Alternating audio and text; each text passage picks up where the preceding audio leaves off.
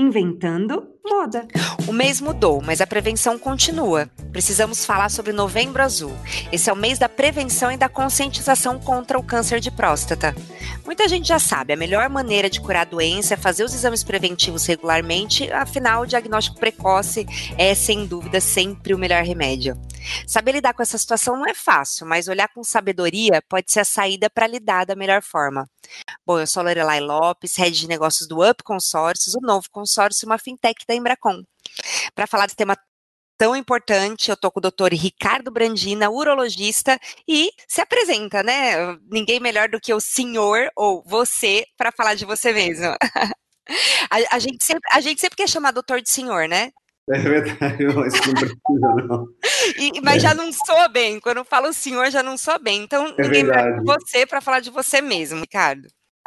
Bom, é, obrigado primeiro pelo convite, é uma honra poder participar é, especialmente para poder falar desse tema tão importante. Bom, eu, meu nome é Ricardo Brandina, eu sou urologista aqui em Londrina, é, sou professor de urologia da PUC, é onde realizo minhas pesquisas junto com os estudantes, e também coordenador do programa de cirurgia robótica aqui de Londrina, né, onde a gente realiza o tratamento né, para o câncer de próstata com o que tem de mais moderno hoje disponível. Bom, assim, para a gente começar o nosso bate-papo, é, Bom, o que os homens precisam primeiro saber sobre cuidado preventivo? A gente sabe, eu, eu, eu acredito que das mulheres fica tudo muito claro em relação a, a exame, a toque. Não, não, sei se é porque eu sou mulher e eu penso assim que tudo parece muito mais claro.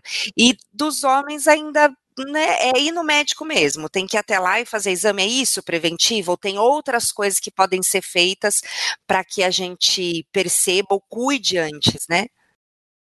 É, na verdade, você falou uma coisa correta, né? Primeiro, as mulheres têm muito mais consciência da sua saúde, procuram com muito mais frequência, né, é, o exame periódico do que os homens. É, é, muito importante, sim, os homens procurarem o seu urologista. É, a recomendação da Sociedade Brasileira de Urologia é que eles procurem a partir dos 50 anos ou a partir dos 45 anos, né, se tiver histórico familiar, pai ou uh, irmãos com é, câncer de próstata ou pacientes até da raça negra, que tem um, uma estatisticamente tem uma incidência um pouco maior.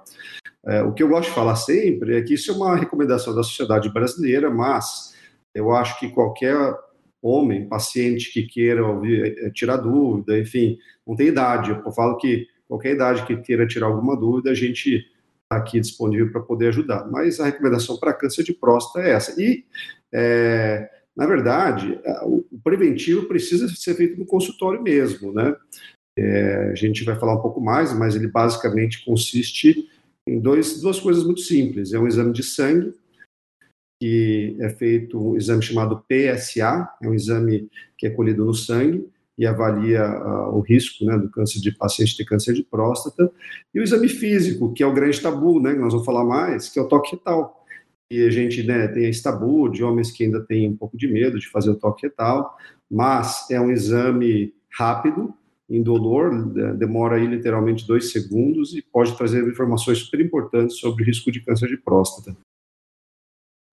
Dois segundos. E tanto tabu, tanto mimimi por conta de dois segundos, é isso?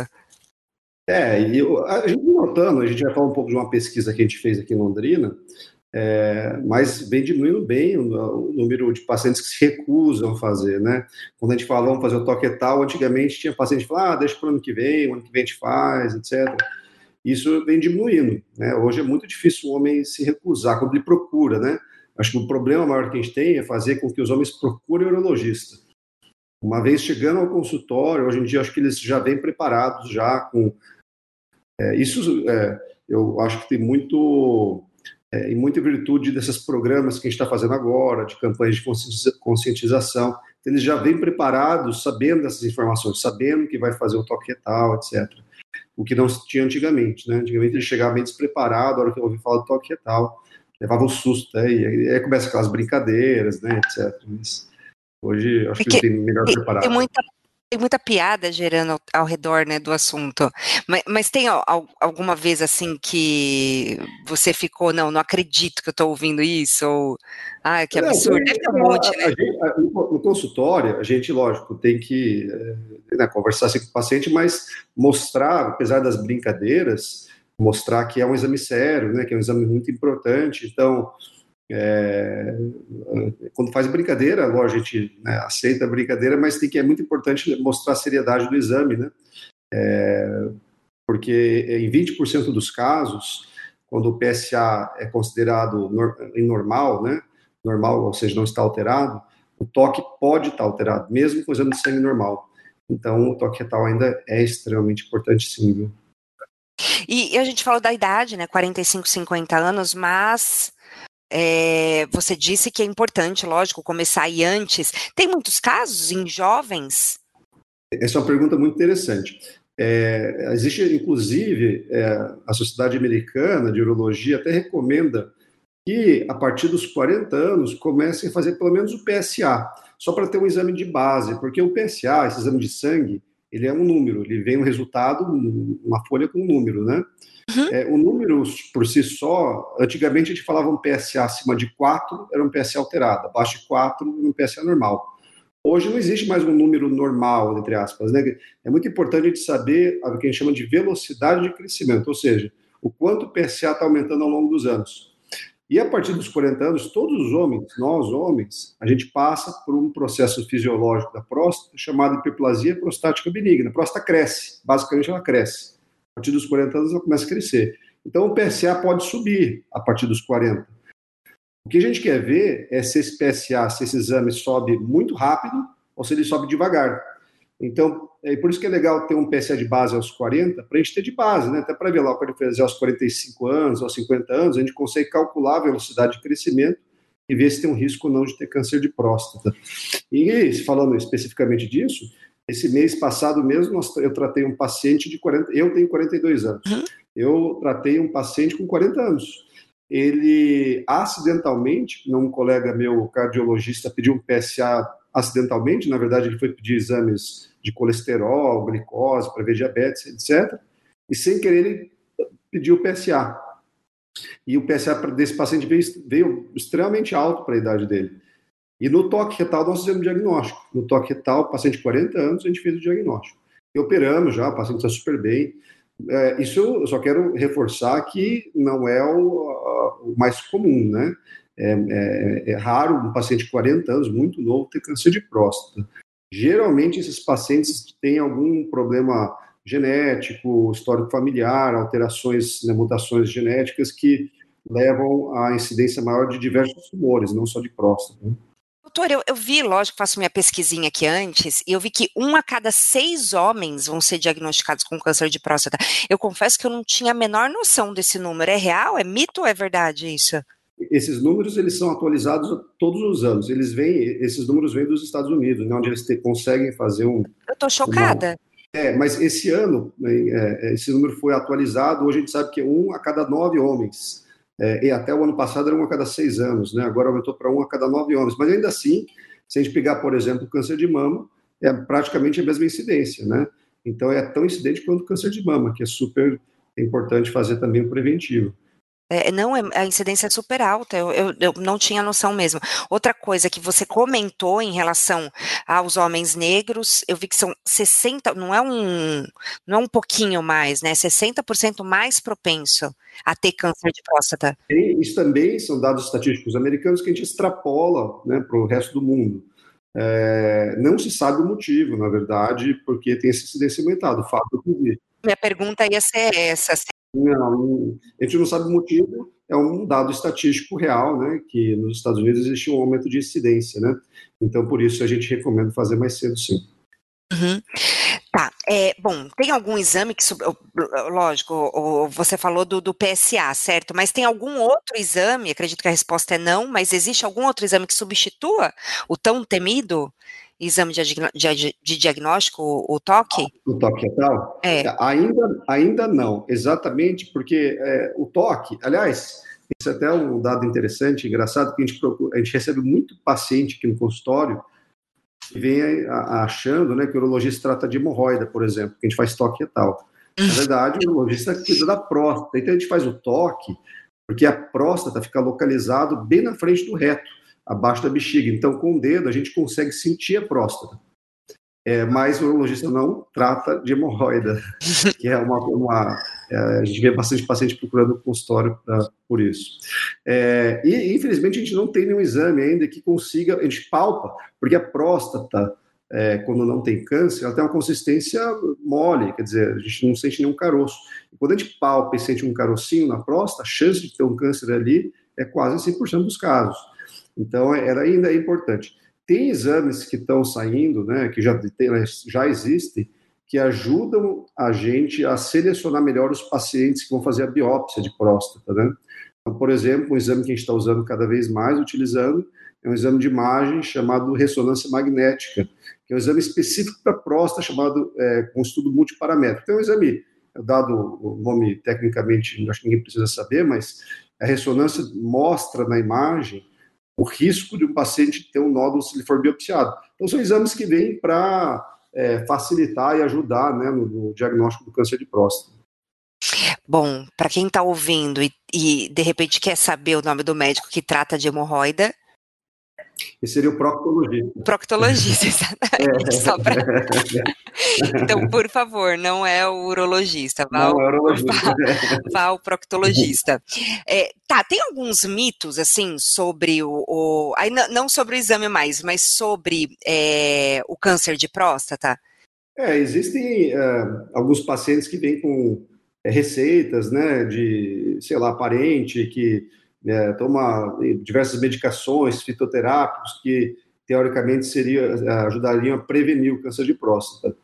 E, na verdade, a melhor prevenção é o diagnóstico precoce. Não existe ainda nenhum remédio, vacina, é, receita caseira, nada que pode ainda ajudar. É, o que a gente sabe é que uma vida saudável ajuda a prevenir, né? evitar o excesso de gordura animal, uma, enfim, atividade física, tudo isso ajuda. Mas acho que os maiores mitos que a gente ouve primeiro são essas receitas de prevenção, de medicação, etc. Isso ainda, infelizmente, não existe. E também tem alguns mitos que existiam antigamente que também estão diminuindo muito. E também há um tabu, medo, talvez, do tratamento, né? Que muitos homens ainda é, lembram, ou têm parentes ou amigos que têm, ficaram impotentes, ficaram perdendo urina depois do tratamento, que essa, essa incidência diminuiu drasticamente com a, a vinda de tecnologias novas né, para o tratamento do câncer. Tá, mas alguns mitos pra, sobre, por exemplo, quem vem a desenvolver o, o câncer de próstata. Ah, teve câncer de próstata por causa disso, ou por causa daquilo. Porque tem muito disso né, na sabedoria popular. É, eu, eu, por exemplo, um mito talvez que você, um exemplo que você esteja referindo, eu, a gente trata né, no consultório Alguns pacientes também são homossexuais, eles têm aqueles mitos de que sexo anal pode levar ao câncer de próstata por trauma local, então isso não é verdade, né? Isso não é um fator de risco. Tem alguns mitos nesse sentido, mas não tem. Né? Acho que o principal fator de risco é uma vida né, de maneira comida, comendo rica em gordura animal, sedentarismo, isso é um fator de risco, sim. Eu, eu vou falar um que eu achei engraçado, que eu vi também. Uau. Eu vi a questão do, do, homossexual, que é ejacular frequentemente diminui o, o risco de câncer. Não, aliás, isso também é, outra coisa que também o pessoal vem é, que quer fazer vasectomia. Primeiro que nem tem, não, não tem ligação, certo? Me ajuda, por favor, não, mas não, nada, não nada. tem nenhum tipo de ligação, né, entre de sistemas diferentes, né, reprodutivo e, né? É, na verdade, é, eles são, na verdade, são sistemas é, próximos, mas não... né, né? É, mas não, não, não leva ao câncer. Uhum. Essa pergunta, aliás, eu lembrei de outra, que é a vasectomia. Eu estava falando, então, uhum. a cirurgia para esterilização masculina, masculina, alguns homens às vezes têm a vir aqui fazer vasectomia e falar, ah, aumenta, vão falar que aumenta o risco de câncer, de impotência, de, enfim, nada. Então, a vasectomia também é um uma cirurgia muito segura, não aumenta o risco de nada disso. Não. Bom, é a pergunta que não quer calar: semente de abóbora reduz o risco de câncer? Não, infelizmente, como eu falei, existem diversos é, receitas, não só receita caseira, fitoterápicos, exist, existia no passado algumas medicações que foram testadas também para ajudar na prevenção, que hoje a gente sabe que é, não tem nenhum respaldo científico, então é, acho que a melhor prevenção mesmo é é procurar o urologista cedo e de maneira periódica. Ah, é, bom, não, não é algo que você tenha o sim, eu acredito que o, o, câncer de mama também não, mas é mais frequente. Você tem alguns sintomas, lógico, no estado mais avançado, mas você já tem alguns sintomas que você começa a perceber, vamos dizer, sintomas visíveis ou alterações que são mais visíveis. Em relação ao câncer de próstata, isso não acontece tão, você não consegue perceber com tanta facilidade, né?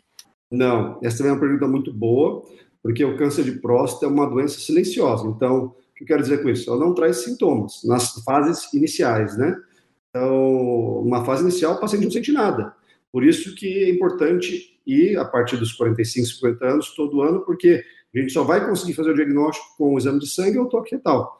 Numa fase mais avançada, os sintomas que o paciente poderia ter seria dificuldade para urinar, jato urinário fraco, é, dor na região pélvica, dor nas costas, é, sangue na urina. Esses seriam alguns sinais ou sintomas de, uma, de fases mais avançadas.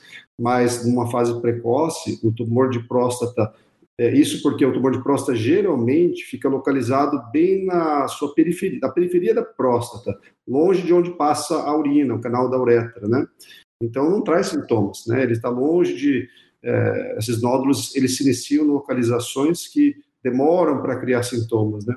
Então é uma doença assintomática no início, né? Certo. E, e quanto à chance de cura? Você tem esse número? Tem, sim. Então, se é diagnosticado na fase inicial, hum. né, são fases de doença localizada, é, o tratamento a gente consegue curar em torno de 95% dos pacientes. Por isso que é tão importante. A doença é curável. E a palavra câncer é uma palavra muito pesada, né? Então, é, a gente sabe como a gente faz o tratamento, está envolvido nisso diariamente, a gente é, não fica tão assustado, mas imagino, a gente quando atende aqui um paciente que faz uma biópsia, a gente faz o diagnóstico, se o senhor tem câncer, por mais que a gente sabe que é curável, que às vezes, como qualquer câncer, o câncer de próstata é um espectro grande também. Então, tem, tem câncer de próstata que tem uma evolução muito boa, benigna, entre aspas, né? O paciente tem, tem tumor de próstata que a gente não precisa nem tratar, na verdade porque são tumores de baixa agressividade. E tem um outro espectro, tem tumores que são muito agressivos, esses merecem um tratamento, às vezes até é, associados com diversas modalidades, como cirurgia, radioterapia. Então tem que avaliar caso a caso. Hoje a gente consegue individualizar o tratamento.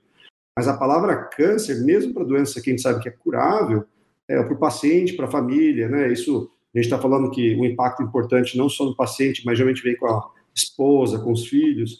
Então, eles já vêm pensando que né, vai morrer porque tem câncer. Então, se é diagnosticado né, de uma fase inicial, pelo contrário, né, a gente consegue curar em cerca de 90% a 95% dos pacientes. E para o caso mesmo de ter que retirar a próstata, então é só para um caso realmente muito avançado? Não, pelo contrário. Hum. O caso avançado a gente não retira, na verdade. Hum. Casos avançados já tem metástase, retirar a próstata não tem tanto benefício. Aí a gente já tem que entrar um tratamento paliativo, que a gente chama, não para cura, né?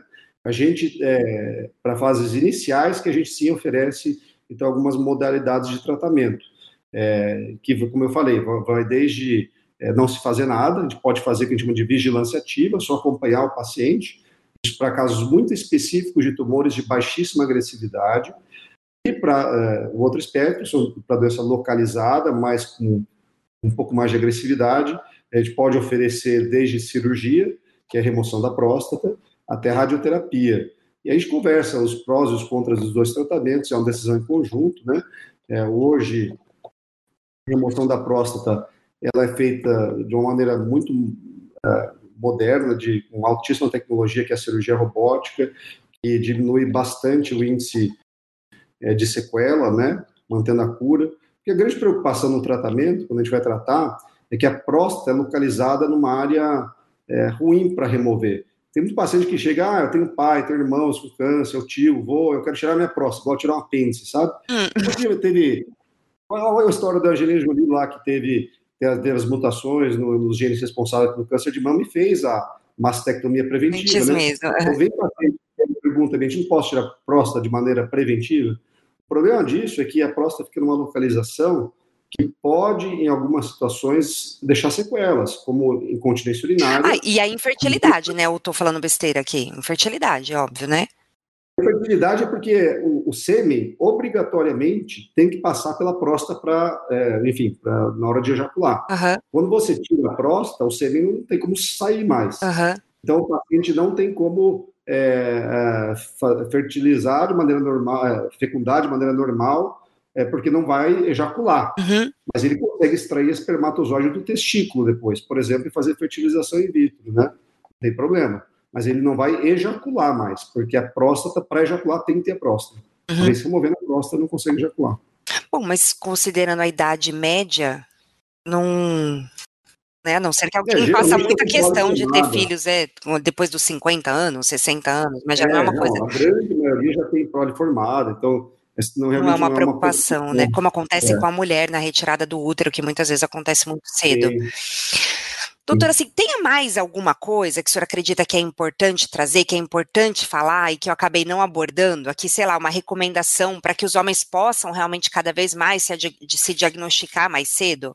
Eu, eu, eu até eu queria só enfatizar a importância dessas campanhas de conscientização, que eu acho que vem trazendo uh, grande mudança no diagnóstico precoce e na, na cura dos pacientes. Nós, temos, nós fizemos aqui em Londrina até uma pesquisa inédita, eu queria até mencionar, porque mostra a importância dessas campanhas. É uma pesquisa que foi iniciada pelo Dr. Lauro Brandini, meu pai, em 1994. É, então, Teu é, pai também ideia, era urologista, então? Ele era urologista. É, em 1990, o PSA, que é o exame de sangue, só por curiosidade, ele nasceu na década de 90. Bem ali no início, quando nasceu, é, ele, é, aqui em Londrina, a gente começou a fazer uma pesquisa, pesquisa de campo, perguntando para homens acima de 40 anos, Pergunta simples: o que é a próstata? Você sabe da importância do, do risco do câncer, a importância do exame preventivo, para saber se isso, ao longo dos anos, essas campanhas fariam, alguma, teriam algum impacto. Essa pesquisa foi repetida, então, foi feita em 94, repetida em 2004, depois, 10 anos depois, e agora, em 2021, a gente repetiu na PUC, com, com auxiliado pela, por uma estudante, a doutora Mariana Fadiga, que vai se formar esse ano, e a gente teve alguns dados bem interessantes na pesquisa, que é uma pesquisa, acho que até inédita, não conheço pesquisa igual no Brasil mostrando é, o impacto dessas campanhas num período tão longo, né, de 25 anos quase.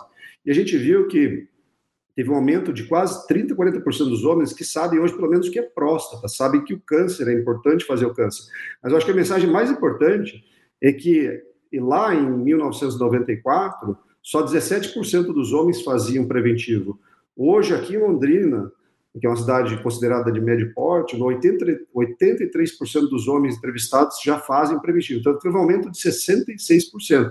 Muito interessante. Uau, né? Então, é dado real, né, de uma cidade do Brasil. A gente até comparou, é, a única pesquisa que a gente conhece foi numa cidade do Nordeste, é, que também tiveram dados parecidos, mas eles não tiveram uma pesquisa de tão, tão longo tempo igual o nosso a, a, primeira pesquisa tão, tão, longa, antiga assim. quanto a de vocês. Uhum. É, e o que é interessante é que desses homens, 75% fazem o PSA, que acho que todo mundo pede, quase todos, mas só 50% fizeram o toque retal. Agora, quando a gente perguntou se eles fariam, quase todos fariam. Então, a mensagem que eu entendi dessa pesquisa é que, primeiro, acho que nós, médicos, também é, talvez estejamos falhando um pouco, porque muito paciente acaba no neurologista, vai no clínico geral, vai em outro especialista que não faz o toque. Então, você veja que é, só 50, metade fez toque, né? Mas quase todos fariam, se tivesse sido oferecido, né? Porque o PSA é feito no check-up. Por exemplo, no clínico geral, ele, ele faz o PSA. Ele não precisa... Pode fazer. Pode fazer. Uhum, entendi. É, aqui no Brasil, diferente dos... Eu trabalhei muito tempo nos Estados Unidos. Lá, é o contrário. Lá, o clínico geral faz todos os exames e, quando está alterado, encaminha para o urologista. Aqui no Brasil, a gente tem um... A gente trabalha um pouco diferente. O paciente já procura o urologista diretamente. O especialista. Né? Uhum. Então ele não passa, em geral não passa. Mas isso também vem mudando. Eu recebo bastante paciente que é encaminhado por cardiologista, por endocrinologista, geriatra, enfim. E acaba eu, eu acredito que muitos deles, de repente, quando chegam até você com 45, 50 anos, é a primeira vez que está indo no urologista, talvez, né? primeira né? Vez. Primeira vez que vem, a grande maioria. E a outra informação que é que nós falamos, mas é muito importante reforçar, é que é, grande prevenção é o diagnóstico precoce. Então, se diagnosticado na fase inicial, é, o grande medo que existia antigamente da cirurgia, né, que é uma das opções, que é, aqui no Brasil é a opção mais realizada, é a cirurgia, a remoção da próstata, antigamente se fazia aberto, com corte grande, causava dor, sangramento, risco de transfusão sanguínea, o paciente ficava sondado um tempão, então, sim, era uma cirurgia bastante agressiva. Depois, passou-se a fazer por uma técnica minimamente invasiva, que é a laparoscópica, então com pequenos furinhos, né, isso diminuiu bastante a dor pós-operatória, retorno às atividades, sangramento, etc. Agora a gente tem a cirurgia robótica, que é, por exemplo, um dado interessante nos Estados Unidos, 99% dos pacientes são operados, operados com auxiliados com robô. Então lá não se faz mais cirurgia sem ser feito robô. Aqui no Brasil esse número vem aumentando, nós já temos mais de 60 plataformas robóticas distribuídas no Brasil, que Londrina é um Pela sua bio é o seu caso, certo? É. A sua cirurgia são... Uhum. É, aqui, aqui no Londrina a gente tem, no, no Paraná só tem três plataformas, duas em Curitiba e uma aqui em Londrina, mas né, a grande maioria fica em São Paulo, Rio de Janeiro, né? mas a gente ainda é, tem que melhorar um pouco, porque a plataforma robótica, cirurgia robótica, ainda não está no hall de procedimento da ANS no Brasil. Então, ainda tem um pouco de dificuldade ainda é, de participação dos convênios, pelo SUS, então a gente tem que melhorar um pouquinho isso, porque essa é uma tecnologia que faz diferença, diminui significativamente o risco de incontinência, de disfunção erétil, só que ainda não está disponível em grande escala né, ainda infelizmente fica para alguns pacientes que, porque ainda tem um custo, né, enfim. Mas a gente espera que, igual nos Estados Unidos, que começou assim, num período curto a gente consiga é, oferecer essa tecnologia para todos os homens, né? Fiquei com uma é, com um pensamento aqui. É, bom, a, a, a gente está acostumada, né, nós mulheres, né, a gente acostuma desde cedinho, talvez até antes do início da vida sexual, mas a partir do momento que do, da primeira menstruação, já começar a fazer acompanhamento com o ginecologista. E no mundo ideal, não sei no, em percentual quantas mulheres fazem isso, mas a gente a, gente meio que se cobra já para fazer isso de forma anual, todos os anos ir até o ginecologista. Então, ou seja, para a mulher, não é o clínico geral, esse esse médico do, do, do dia a dia acaba sendo o ginecologista mesmo. Eu acredito, tá, que as mulheres vão mais ao ginecologista do que ao clínico geral. Por que isso não acontece com o homem ou realmente não deveria acontecer? Não, o urologista ele é um especialista muito específico ali que não tem essa necessidade de ter esse acompanhamento de vida como acontece com a gente. Na verdade, isso até acontece, só que a gente não faz, é, a gente recebe, o urologista recebe, eu recebo, o urologista recebe muito paciente jovem, é, enfim, a partir dos 20 anos, mas eles vêm geralmente nessa faixa etária com outras queixas. Eles recebem muito, muita queixa de disfunção erétil, ejaculação precoce, cálculo. Mas, para você ter uma ideia, tem uma pesquisa no Brasil que mostra que 70% dos homens têm alguma queixa em relação ou ereção, ejaculação precoce. Então, é muito frequente essa é, a incidência é muito alta e começa cedo. Na verdade, a gente recebe muito paciente jovem que tem né, dúvidas sobre vida sexual, etc. Então, a gente já recebe. Mas não existe uma recomendação, como no caso das mulheres, de se fazer um, um preventivo tão cedo. Como nós falamos, é, a incidência, a chance de ter um, uma doença grave, como câncer de próstata, antes dos 40 anos é muito pequena. Mas eu digo não só em relação ao câncer de próstata, de, de existir esse. É, sei, outra, outras razões, você me colocou algumas, lógico, né, para falar. É, não, é, acho que a gente recebe sim. É difícil um adolescente de 20 anos, por exemplo, um homem de 20 anos, eh, se tiver uma, queixa de disfunção erétil, procurar um clínico geral. Ele é vir neurologista. É, da mesma forma, uh, se tiver queixa de ejaculação precoce, é, algum problema genital, tem alguma dúvida, caso as doenças sexualmente transmissíveis, né, que a gente vê bastante, eles não vão no infectologista, eles vêm no urologista na grande maioria. Então, acho que ainda o urologista recebe sim. E só reforçando que o urologista, ele não é só médico de homem, né? Quer dizer, urologista trata de homens e mulheres, porque a gente trata de rim, de bexiga, que tem nos dois, ambos sexos, né? É, só que o urologista trata da parte genital e reprodutora masculina também. Mas essa é uma dúvida também. Então, a gente trata muita mulher com infecção urinária, com cálculo, enfim, diversas queixas. Doutora, sim, obrigada, muito obrigada. Tirei várias dúvidas, inclusive, viu? Legal, foi, foi, muito além daquilo que eu, eu iria perguntar.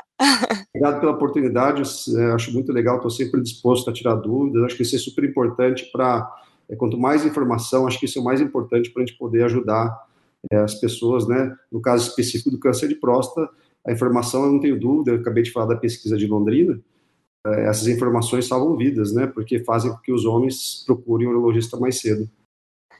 E como você mesmo disse antes, a importância dessas campanhas, né? Porque realmente dá essa, é, essa sensação de, olha, todo mundo está fazendo, eu preciso fazer também, é muito forte quando você tem muita gente falando do assunto num curto espaço de tempo, como é o caso do mês de novembro. Eu, eu acredito muito nessas campanhas e, e tá aí a prova de que tem tido efeito, né? Desde quando tem o Novembro Azul? Quando surgiu o Novembro Azul? O Novembro Azul tem um pouco mais de 10 anos que já. Ah, é, é novinho, é jovem. É, é pouco tempo, né? Uh, na verdade, é. até o PSA tem pouco, não tem, como eu falei, o PSA, que é de sangue, começou na década de 90, né? Tem pouco mais de 20, 30 anos. Então, a gente está conhecendo ainda, tem muita coisa para conhecer ainda sobre o câncer de próstata. Tá bom, obrigada pela prosa. Eu que agradeço. E bom, obrigado. bom restinho de tarde aí no consultório. Obrigado, bom restinho de tarde para vocês também. Tchau. Até mais, tchau, tchau.